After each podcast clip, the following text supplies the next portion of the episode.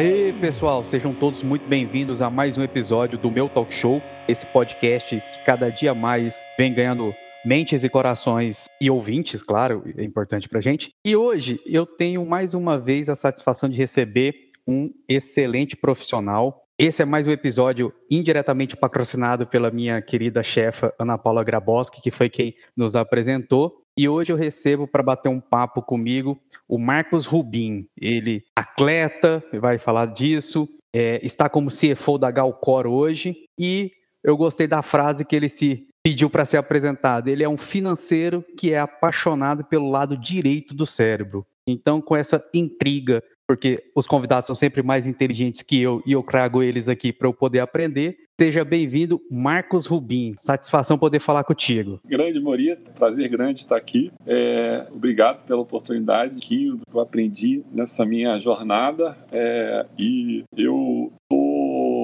credor de, desse canal diferenciado de compartilhar conhecimento, compartilhar ideia. Feliz com a tua iniciativa e já na largada te dou os parabéns. Espero de alguma maneira, humildemente, colaborar com as, Isso, com certeza. Mas agora me fala, que visão é essa do financeiro apaixonado pelo lado direito do cérebro? Bem, é, eu tive a felicidade de trabalhar muitos anos numa multinacional, na escola, uma escola, ensinou muito. Iniciei minha carreira como economista, é, uma base matemática forte, muita lógica. Você é, eu trabalhei num banco, uma formação muito numérica, e você acaba usando mais o lado esquerdo do cérebro, mas com o tempo, conforme você vai adquirindo novas responsabilidades, novos desafios, não só o que você entrega, mas como você entrega passa ter, você descobre que tem que passar a ter um uso mais equilibrado entre o lado esquerdo e o lado direito. Em determinada fase da minha vida, eu fui responsável pela. Eu era pela finança, sabe, por toda a negociação de marca lá na Coca-Cola, foi quando eu tive maior exposição e tive que usar mais o lado direito. Fiquei muito feliz, foi um período muito gratificante. E procurei trazer essa experiência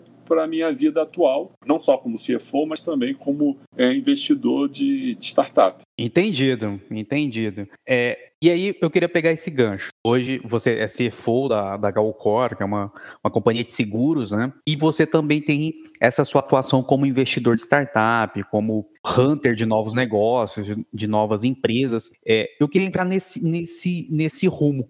Como é, que foi, como é que foi essa migração sua para abrir essa frente de investidor? Já era uma coisa que você fazia antes? É, como é que começou isso? Tá. Eu queria só pedir licença e fazer uma aplicação, é, e obviamente vai voltar para a pauta da, de inovação de startup, mas como é que eu vejo essa minha vamos dizer, provocação como CFO, eu sou CFO, como CFO eu tenho que responder por compliance, pela é, assertividade dos números, é, pela, pela responsabilidade que você tem perante autoridades, os sócios, colaboradores, enfim, você tem todo um rito, né, uma liturgia do cargo, mas é, eu vejo que tradicionalmente tem nas grandes corporações nas empresas uma, uma escola financeira que vem mais pelo lado de controle, de. E eu penso que não necessariamente tem que ser assim, tá? E, e eu não fui formado, de é, Big Four da vida, mas nem por isso eu tem a fragilidade. Ao contrário, você acaba é, podendo utilizar de forma mais balanceada um, um, uma responsabilidade para mim é muito é, fundamental hoje na ação do CFO, que é ajudar a empresa a abrir negócio. Você ser mais um business developer do que ser um controlador. Por isso que quis fazer esse parêntese. Agora, migrando para a pauta de inovação, bem, depois que eu saí de uma grande corporação, eu, eu quis entrar de cabeça no mundo de inovação, passei a participar é, de grandes grandes fóruns de inovação, é, virei investidor, já ganhei dinheiro, já dinheiro, aprendi na prática e, e também descobri que, que não necessariamente está preocupada, descobri oportunidade, grupo Estados Unidos, Israel, fazendo uma é, eu focar em entender, entender o executivo, uma grande organização, para ajudar a comitê a ter menos erros. É, você deve saber que a taxa de mortalidade versus inovação é altíssima. É, fui me aproximando de gente séria e simplificou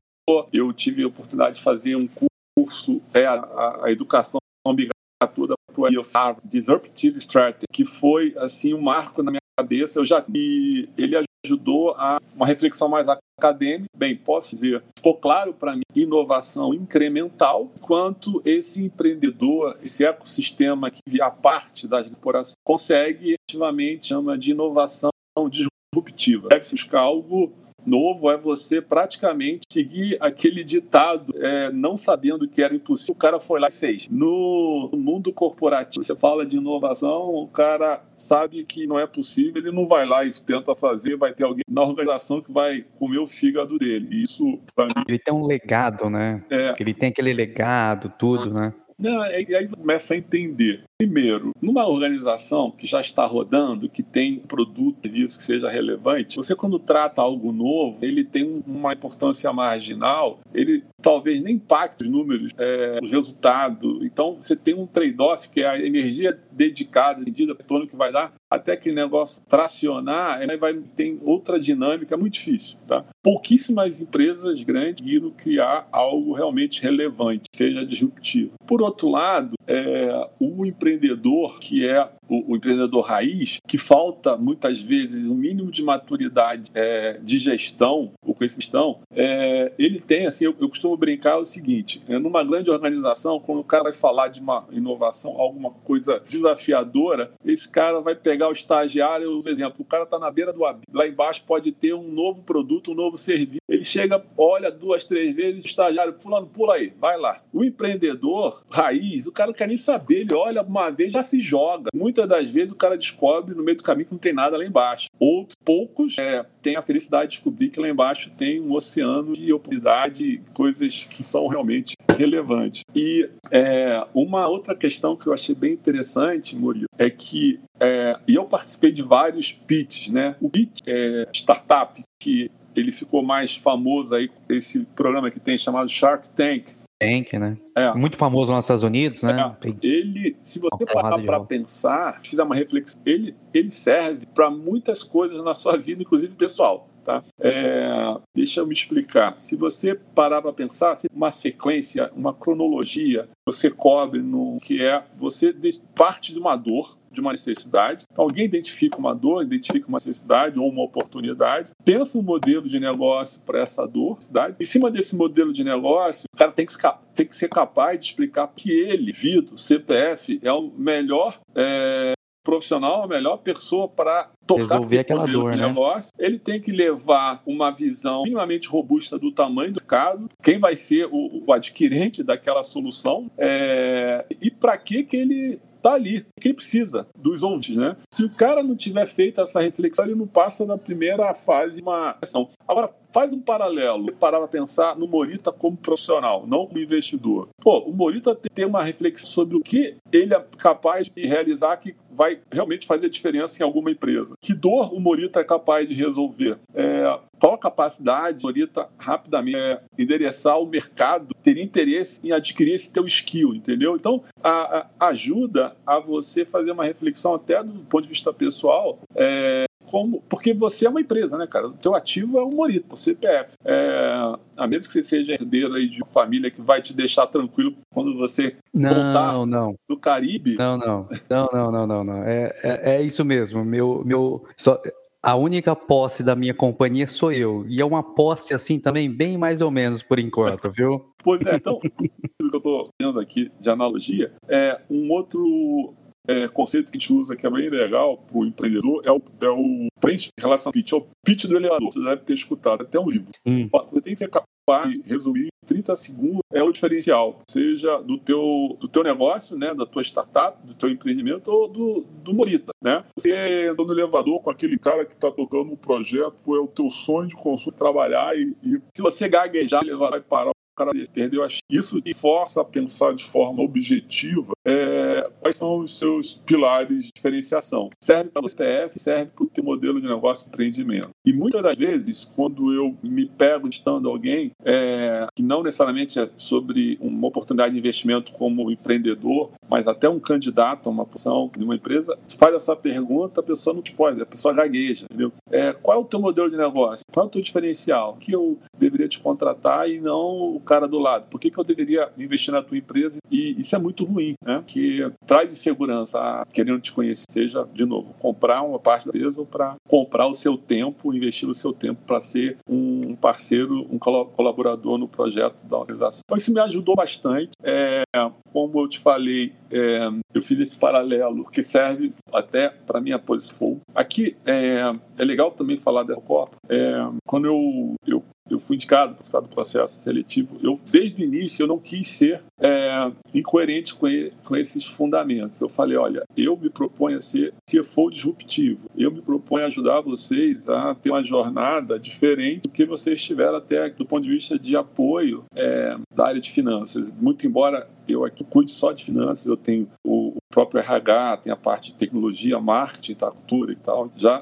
A gente aqui está investindo bastante em inovação, está muito atento e também no nosso setor, se a gente não é, se reinventar, a gente vai ser atropelado por uma solução Uber da vida. Costumo brincar, é, fazendo uma reflexão, quando a gente está discutindo a importância ou não de entrar nesse mercado de inovação. É, imagina, eu faço a provocação, imagina nós fôssemos de uma empresa de táxi. O amarelinho tem lá no Rio, eu não sei qual é a cor aí no Uberlândia, mas e aí eu estava gente a fazer, comprar mais carro ou não, aí os diretores falam, pô, me falar que tem uma um aplicativo, isso aí alguns anos atrás. Os caras vão poder oferecer o serviço que a gente oferece aqui pelo telefone. Eu tenho certeza que algum diretor fala, tá maluco, isso nunca vai dar certo e tal, e é, não tem o menor sentido. Quem vai ficar pedindo táxi por apertando um aparelho celular e tal? E deu no que deu, né? Você vê que a Uber hoje é a maior é, empresa de táxi em ter um carro. Da mesma forma, Airbnb no nosso mercado de seguro, a mesma coisa. Se você ficar acreditando que é, esse modelo que você tem uma oportunidade de bater na porta cliente e, e, ser o intermediador entre o cliente e a seguradora e, e cobrar um FII por isso que vai sustentável por mais vários anos, tem já é, o que a gente chama de insurtech entrando fortemente no mercado trazendo soluções disruptivas. Então, Uhum. É, a minha experiência também com empreendedor de startup tem me ajudado na, na organização. A sua rotina corporativa, né? Porque é um ponto assim, né? Interessante, como você falou lá do contexto lá do, que você viu no curso lá na Harvard, né? De inovações incrementais e inovações disruptivas. E a gente vê que poucas empresas estruturadas, é, elas vão para essas inovações disruptivas, né? Porque ela tem um legado, como a gente citou um pouquinho. E aí tem um conceito, e aí casa muito isso com você está falando, né? Do, olhando para o seu mercado do, de, de seguro, né? De tipo, pô, eu tenho que estar tá pronto para mudar, para inovar e não esperar que venha alguém de fora e acabe com o meu negócio, né? Que é muito aquela é, domain to destroyer, né? Se, é, se, se alguém vai destruir o, o, modelo de negócio, que seja eu, né? E não que eu espere alguém fazer isso, né? Mas você concorda, Morita, que isso é contraintuitivo, né? Você, de repente, vai ter que destruir uma coisa que está funcionando, que hoje paga a tua conta. Mas não vai pagar, mas fazer esse movimento é quase contra a natureza humana. Isso que a maioria das grandes não consegue. É, eu costumo brincar que o anticorpo corporativo, ele mata a inovação disruptiva, entendeu? Porque é, isso o, o Salim Ismail escreve no livro dele, que ele exatamente é muito assim na linha do que você está falando, né? Que o DNA da corporação ele está pronto para expelir tudo que é diferente. E a inovação é diferente do DNA. É, é diferente. Você, é, eu vou dar um exemplo, porque foram muitos anos na minha querida Coca-Cola, mas é, só para tornar é, mais tangível esse problema do anticorpo. Imagine a Coca-Cola tem a oportunidade de desenvolver uma pílula que o cliente tome e que tenha a mesma sensação de tomar uma famosa KS geladinha, aquela vidro com aquela Coca-Cola maravilhosa. O cara vai pensar, pô, como é que eu vou criar uma pílula que vai acabar com minha KS? Que é a clássica, né? Ele não vai criar e de repente alguém cria e. Meu ícone, né? É. Eu, peraí. É tipo assim, né? Peraí, Rubinho, você tá falando que eu vou matar o meu ícone, Exatamente. o meu design, que, o, que, em cima de tudo que eu sou feito. Ao meu, ao, a minha refrescância, a minha é o design, aquela garrafa ondulada que é clássica, qualquer um que vê a silhueta. Assim, é muito difícil para a organização. E, e, desculpa, minha querida Coca-Cola, usar esse exemplo, porque é onde eu, eu tenho maior experiência, mas serve para outros setores também. Eu acabei falando da cooperativa de táxi. E, é, aqui mesmo no meu setor, é, a gente vive aqui uma, uma, uma realidade que é uma outra coisa que até vou aproveitar essa citação para trazer um outro aprendizado importante desse meu curso. É, é, se você genuinamente repensa o teu fluxo, a tua, a, a, a prestação do teu serviço ou a venda do teu produto fora para dentro, que é o que é praticado pelo design thinking e não de dentro para fora, ou seja, você para para entender genuinamente a dor do teu, por que, que ele compra o teu produto, a chance de você acertar é muito maior, tá? Então isso é já uma outra dica que eu gostaria de compartilhar porque fiz vários exercícios de reflexão sobre isso e me convenci que realmente é uma excelente abordagem. Não é conversa fiada, né? É. Não é então, conversa de, de escritor, né? E você para, faz essa reflexão, e aí, quanto mais estruturado for, melhor, né? Investigar e e aí eu trago uma outra palavra fundamental para inovação, é a curiosidade. Curiosidade é essa, quando a gente é criança, a gente tem, toda hora tem famigerado, por quê? Por papai? Por quê? Mas esse que é aquele, aquela sede de conhecimento que a criança tem. Veio, criança é o quê? Um HD virgem, vem para o mundo, tem que preencher com dados, né? E a gente, com a idade, vai perdendo isso. Não sei se é por vaidade ou por achar. E isso atrapalha muito essa cabeça aberta para o novo, para a disrupção. Então, se você faz essa jornada pensando bem como é, o cliente usa o, o teu produto, aí eu faço a conexão com a minha indústria atual. Você já parou para pensar como é chato você usar o seguro? Então, no nosso mercado, a gente brinca que, pô, seguro é complexo, porque você vende uma coisa que o cliente quer comprar e quando compra não quer usar, né? Mas,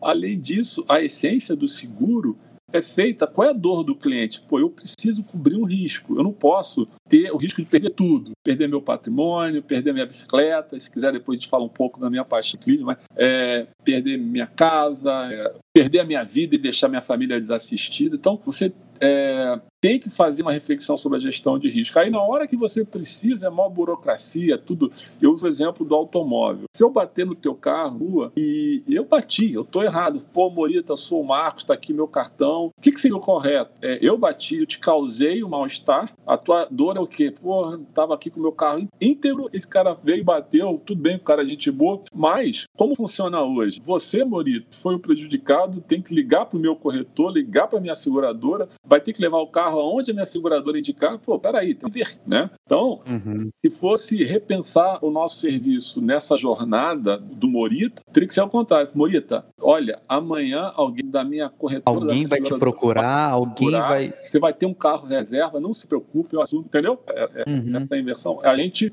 É, ainda não está com essa maturidade, mas já tem gente olhando para o nosso setor com essa ótica da jornada do, do cliente, tá? Então, uhum. eu quis trazer esse exemplo, mas ele serve muito para outros setores e se o empreendedor faz esse exercício de forma eficiente, também a taxa é, sucesso dele tende a aumentar, porque você começa a fazer uma reflexão sobre as soluções e sobre o modelo de negócio para algo que vai ser realmente importante para o cara. E, e, isso é tão, tão real, né, Rubim? Há uns dois, uns dois anos atrás, se eu não me engano, a Century publicou na Folha de São Paulo uma pesquisa é, olhando a América Latina, né, sobre é, taxa de mortalidade de startups. O primeiro motivo, eu não, não vou lembrar os números, mas o primeiro motivo era por não resolver problemas. Então, é isso que você falou, né? É, eu estudar o mercado, na jornada, entender a dor e o porquê eu sou o melhor para resolver essa dor e verificar o tamanho desse mercado, eu tenho mais chances de ter sucesso, né? Tanto que assim, para mim, eu tinha uma, uma visão de que a maior taxa de mortalidade de startups é por falta de dinheiro. E falta de dinheiro é a segunda. A primeira é por não resolver problema. É, hoje, inclusive, o mundo está tão líquido que eu nem de, é, dinheiro é um problema, tá? Você pega aí a galera que chama de rentista, que estava acostumada a ter retorno em CDI ou em título público acima de 5, 6% ao ano, o cara agora 2% ao ano, taxa de juros negativa. Isso força as famílias, os agentes econômicos a tomarem risco, senão não vai pagar a conta. E uma outra questão que acho que é interessante, e daí a minha é, referência a, a essa jornada do consumidor do cliente, ela serve tanto uma necessidade que existe como uma necessidade que o cara ainda não sabe que existe. Se você parar para pensar, é, antes do, do iPhone, do smartphone, a gente não tinha essa necessidade, a gente nem sabia que poderia ter a vida tão facilitada como a gente tem hoje. Agora, Agora que alguém foi muito hábil em criar uma necessidade minha, porque entendeu bem qual era a minha jornada, é, você concorda que não consegue viver sem celular, cara? Ah, Eu, se tivesse aqui assim, em São Paulo sem, escolher perder sem minha smartphone, né? É? é como assim, não é sem celular, né? É sem smartphone, né? Sem smartphone. Eu tivesse que fazer uma brincadeira com você, te perguntar, pô, você viaja pro exterior, você tem uma situação inusitada que você pode escolher entre perder o teu passaporte ou perder teu celular. Tu escolheu o quê?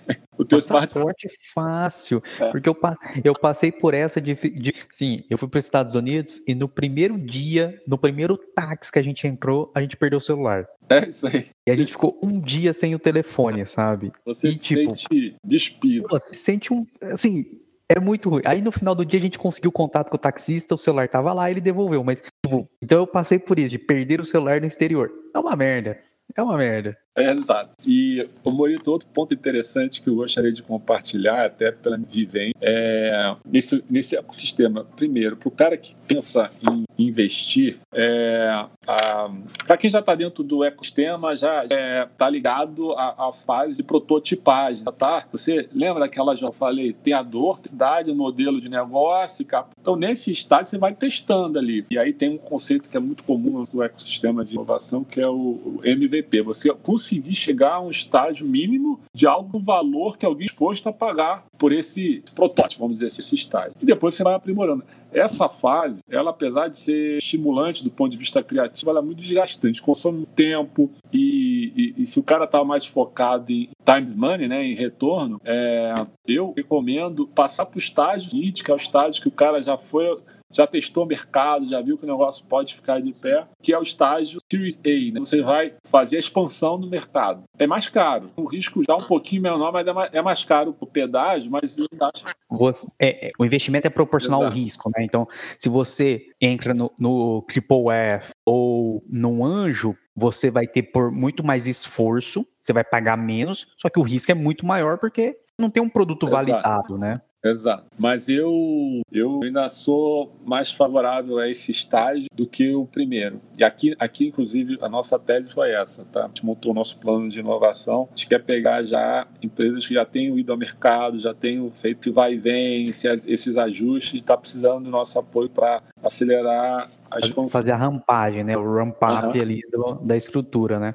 E, e assim, Exato. Rubi, é, você, como investidor, na sua parte do empreendedor, você olha mais empresas nessa primeira, nessa primeira estrutura? Você vai mais para os caras que já estão testando? Como é que é a sua pegada como investidor? Tá. Bem, primeiro também queria fazer uma reflexão, sei, com quem estiver ouvindo e depois e tal. É, existe muita confusão já na, na partida, que as pessoas chamam tudo de startup. Tá? O conceito clássico de startup está muito mais associado à escalabilidade, a você uhum. ter um custo fixo, um overhead baixo e um custo marginal baixo para você incrementar o teu crescimento. Agora, é, o fato uma, uma, de um empreendimento, uma inovação não se enquadrar no conceito clássico de startup, não necessariamente é ruim. É, você parar para ator de alimentos e bebidas, ele ele não é escalável igual buscar um, aplicativo de mobile, de um app você pode rapidamente replicar isso 200 milhões de celulares, tem até mais celular do que. É, você vai ter uma limitação do crescimento físico, né? É matéria-prima, é produção, estoque e tal. Mas, para mim, existe um denominador comum que é o conceito de inovação. Startup, nem tudo que é inovação é startup. É, mas tudo que é startup é, é uma inovação, apresenta alguma coisa sendo feita de forma diferente.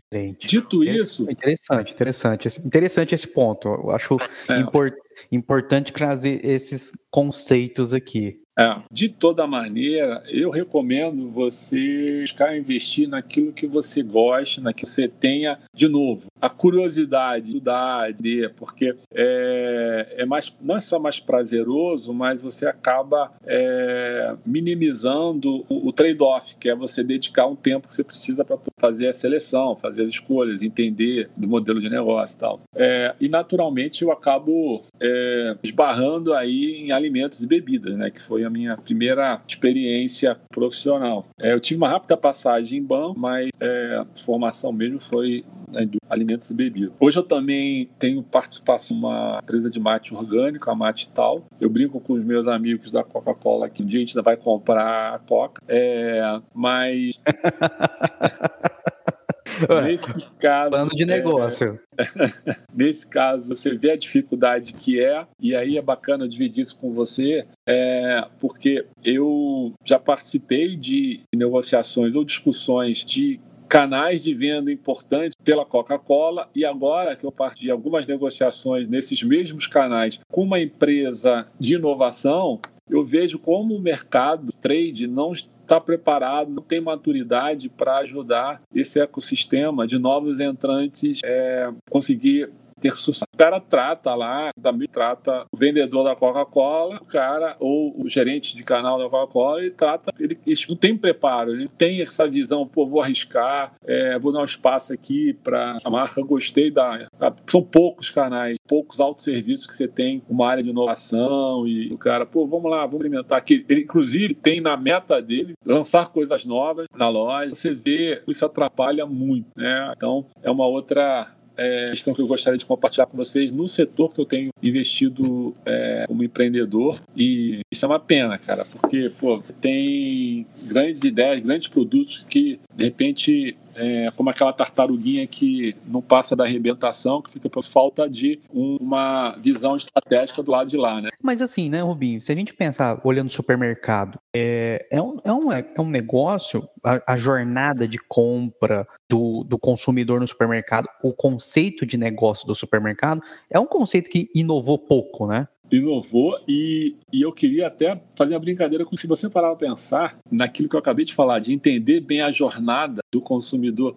Já parou? Eu sei que já tem empresas e, e startups e empreendedores trabalhando nisso, tá? É, soluções bem legais em outros mercados, mas tem coisa mais chata entrar no mercado. Parar na frente da Gon, pegar um carrinho, tira o produto da Gon, bota no carrinho, aí organiza o carrinho, porque você vai botar várias categorias ali dentro, passa um checkout, é um caixa, tira do carrinho, bota a menina, passa na leitura ótica, devolve, você tem que ensacar, bota, vai pro teu carro, bota aquela sacola dentro do carro, chega no teu apartamento, na tua casa, tem que tirar aquilo, se tiver no apartamento, vai botar no elevador. Cara, né? É absurdo. Eu sei que já tem soluções que você tem leitores que está dentro do carrinho, você vai passar em determinado lugar, a leitora consegue ler o que está dentro daquele carrinho, enfim. Mas é uma demonstração de como alguém não resolveu uma dor, né? Total. É, e assim, né? As inovações a gente vê que são em processos paralelos, né? É. é uma inovação na forma do pagamento, é uma inovação na hora do checkout, mas essa jornada de compra, como você falou, ah, beleza, tem uns aplicativos que entregam, mas é. essa jornada do cara físico que tá lá não mudou. É, você pega um carrinho, você anda nas gôndolas, as gôndolas são iguais, elas são separadas, aí você tem um display mais é, interativo, entre aspas, você não tem. É, é uma compra sem interação, e é um local que você poderia estar tá trabalhando todos os sentidos do consumidor, porque o cara tá ali fisicamente. Tá bom, agora com a pandemia é, a gente vai tocar menos nas coisas e você está usando máscara, mas você poderia abordar muitos sentidos do consumidor na frente do seu produto. Uhum, e, e não é feito, né? A gente não, a gente não aproveita essa oportunidade de gerar uma experiência de compra pro cara, né? Exato, exato, exato, cara. Então, assim, é, foi, posso fazer essa, quis fazer essa referência. É, é bacana eu, eu dividir com você uma situação real que passa agora, o meu projeto e tal, é, pela, pela falta de preparo, né, diria, dos supermercados, e estão seguindo, assim, um caminho, segue um caminho muito tradicional, cara. E daqui a pouco eu tenho certeza que alguém vai inventar um modelo Uber aí para você é, resolver compra, essa. Né? É, então dá conta. E, assim, Rubinho, a gente está indo pro, caminhando para pro, pro, pro final aqui, uma curiosidade que eu tenho, cara. Eu queria, assim, não, não precisa ser necessariamente coisas que você passou, mas o que você viu nessa sua interação nesses fundos de investimento, com outros investidores. Eu sei que não tem receita, falar, ah, é isso ou aquilo, mas o que, que se olha muito quando você você você está num, numa banca, tá vendo um pitch, é, você já falou, né, de é, ramos que você gosta, porque a energia inicial, mesmo sendo um investidor, para fazer aquela, aquela ideia dar certo, é, entender se entender, apoiar na parte de gestão, que geralmente o, o, empreendedor tem uma dificuldade, então você como um investidor externo ter esse apoio, mas quais são assim algumas dicas ou sugestões de coisas que você, quando está vendo um pitch de uma, de, uma, de uma solução, você se atenta muito para achar o seu fit com aquela solução? O que, que você olha muito? Tá. É, bem, a primeira dica que dou, ela está associada, inclusive, aos fracassos que eu tive com um dos meus investimentos. É, e eu gosto muito de, de usar analogia quando eu estou explicando. A analogia que eu faço para essa primeira dica é a analogia cara que atravessou a ponte, foi para outro lado do rio, ele está tão convicto que o que ele quer está do outro lado do rio que ele vai destrói a ponte para não ter a tentação de voltar. Fazendo analogia primeira dica, estude bem o empreendedor, porque se esse cara não derrubou a ponte, se ele tem como voltar e ir para outro caminho, ser empregado em algum lugar, ser CLT em algum lugar, é, porque ele vai ficar tentado a voltar para o outro lado e, e, e, deixar o negócio no meio do caminho, é, porque certamente tem um empreendedor ou um empreendimento desse que tenha sido um sucesso linear. Tem altos e baixos. Um desses baixos, o cara pode voltar para o outro lado do rio e você perde teu dinheiro investido. Uhum. Na essência, esses negócios só rodam com o empreendedor lá, botando lá. É a ideia do cara, né? É a é, visão é, não, do a cara, geralmente. Não, né? é, a, é a partir do... São engrenagens que fazem... A, a segunda dica eu já mais ou menos falei um pouco atrás é procure investir em coisas que você conheça, que você tenha curiosidade, poder aliar o útil ao agradável, tá? É, mas não, não corra o erro de, de porque é um hobby, gosta muito, isso cegar tua capacidade de avaliação mais técnica. Que nem a gente está falando do ciclismo, que eu sou apaixonado, eu queria de repente botar dinheiro num projeto de inovação em ciclismo, porque adoro bicicleta e de repente descobrir que esse negócio é um fracasso que fiz a, o dever de casa, tá? É, e o, o, terceiro é como é um investimento de altíssimo, é, tem o um mínimo de juízo de não alocar todos os ovos no mesmo cesto. Separe uma grana, possa perder, é quase aquela analogia faz de valores, é, ninguém vai te perder, mas se perder você não vai quebrar. Separe e seja é, disciplinado, né? Mas não é nenhuma dica, mas uma observação. Esse troço demora, demora. Mesmo entrando nesse estágio que eu falei de aceleração, já já já prototipou, já testou o mercado, entrando nesse estágio que você está querendo expandir o mercado, demora, demora três anos, quatro. Então tem que ter paciência. Reforça essa tese que eu acabei de falar, não pode ser um dinheiro que você vai precisar. É, finalmente, é, dificilmente, cara, ficar milionário. Então, essa ideia que você tem de, ah, eu vou entrar em uma Uber, ó, tem vários casos de unicórnio. O próprio empreendedor ele vai sendo tão diluído ao longo do caminho. Pô, é muita falácia. A galera gosta de contar a vitória, mas na verdade, poucos casos que realmente mudou de patamar e investiu nisso. Então, eu, eu quero dizer com isso para tratar isso mais como uma diversificação, estratégia de alocação de dinheiro, do que propriamente um, um bilhete de loteria que vai mudar teu padrão, entendeu? Acho que eu... é, é é um, é um ponto de vista interessante, né? É, isso ser mais um papel na sua carteira de investimento, né? Exato, exato, exato. E, é, e agora e, e, e, óbvio que hoje, com a taxa de juros adultos, você tem que tomar mais. Não, tem que tomar mais risco. Tomar mais risco, amigo, é, é olhar, inclusive, para o ecossistema com mais atenção. É, e isso na ótica do, do investidor, né? E agora, Rubim, do outro lado, o que, que você vê muito o empreendedor errando? Quando o cara vai pedir o dinheiro? Primeiro, é que ele tem que ter clara ciência que precisa daquele dinheiro, porque o maior ativo dele, se o negócio dele é bom, o maior ativo dele é o eco. E se ele entrega isso, cara, tem que fazer muito sentido. E a principal conceito do smart money é quando você alia o dinheiro que você precisa para fazer alguma coisa com alguém que vai te trazer acesso a novos mercados, a, a, a novas tecnologias. Isso é a melhor combinação. É quando um mais um dá três. É, o, o, outro erro do, do, empreendedor é esse que eu te falei: é o cara que acredita, na, vai pro outro lado do rio, mas não derruba a ponte. Obstáculo, o cara volta, entendeu? É... Ele sempre fica deixando a boinha ali de e... salvação, né? Exatamente. Ele vai para frente, mas joga a boia para trás ali, né? Exatamente. A, a última dica que eu dou aborda um pouquinho de tudo que a gente falou também é só cuidado para não entrar nesses grupos que vivem do, do, do, mundo de inovação mais do que propriamente é, a inovação. A inovação.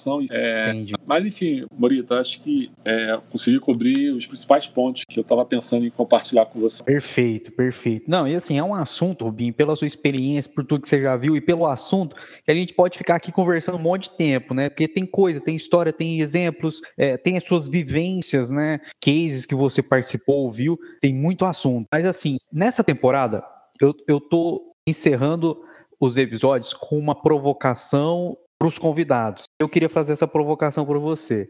De tudo que você viu nesse ecossistema como investidor, como empreendedor, como CFO de uma empresa que está procurando inovação, é, se tivesse um ponto que você quisesse desmistificar desse mundo de investimentos. Que ponto seria esse? Pô, boa, boa pergunta. E se a gente está falando de desmistificação, eu diria que entre um PowerPoint e a execução, muito trabalho, muito ó, muito, muito. Sangue, suor e lágrimas. Isso é que eu gostaria de desmistificar, porque quando você vê o resumo, seja uma matéria no jornal, na mídia, é, você vê ali aqueles minutos de sucesso, mas por trás, cara, muita frustração, sabe? Muita angústia, porque você trabalha no limite ali, é, pode errar, mas é, não tem outra forma. Acho que essa é a mensagem: é, é sangue, suor e lágrima. Perfeito. E com essas dicas e essa desmistificação de que só boas ideias sem execução não levam a nada,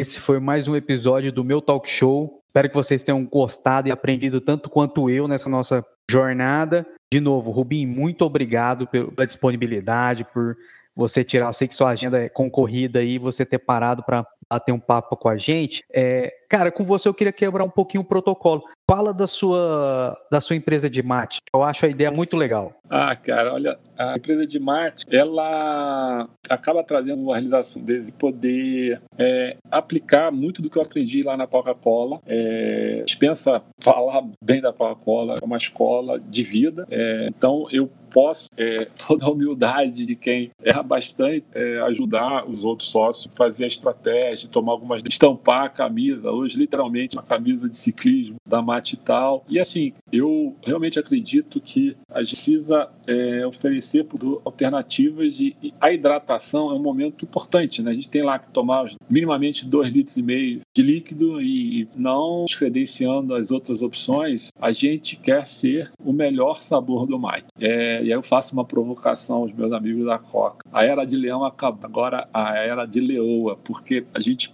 apresenta mate tal até com um conceito mais feminino. Então é a, a era da leoa. Vai atropelar o leão. Bom. E com essa provocação aí, a gente fica por aqui de novo. Rubi, muito obrigado, cara. Espero que dê tudo certo aí. Eu fico com meu coração aperto um pouquinho. Sou consumidor de mate leão. Não, não vou mentir, mas quero muito conhecer essa nova era aí, cara. Brigadão, velho. Valeu, Borita. Um grande prazer compartilhar conceitos com você aí, cara. Um abraço grande. Valeu, gente. Espero vocês nos próximos episódios. Até mais.